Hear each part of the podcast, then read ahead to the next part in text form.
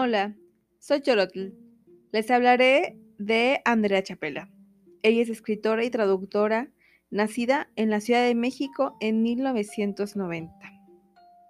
Es autora de cuatro libros, fue becaria del Fondo Nacional para la Cultura y las Artes en 2016 y obtuvo el Premio Nacional de Literatura Gilberto Owen en 2018 en la categoría de cuento. Me acerqué a ella en un reto de lectura de, de las morras libros bifortipos. Ellas son el grupo de chicas que leen autoras. Y mi primer acercamiento con esta autora fue con sus cuentos del libro Ansibles, Perfiladoras y otras máquinas de ingenio. A continuación leeré un fragmento del cuento como quien oye llover. Deseo lo disfruten.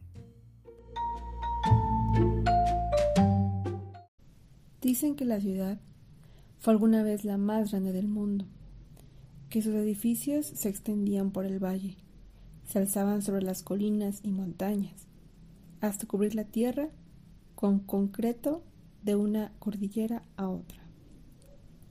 Dicen que el cielo era gris durante el día y que por la noche no se podía ver las estrellas. Pero la ciudad no necesitaba estrellas porque era una alfombra de luz que cortaba la oscuridad.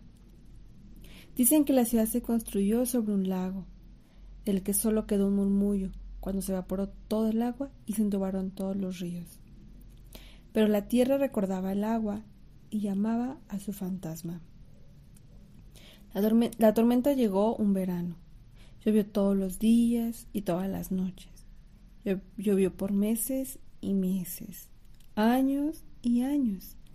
Y cuando por fin se detuvo, donde estaba la ciudad, había un lago, donde hubo luces, quedaba oscuridad y la gente se había ido.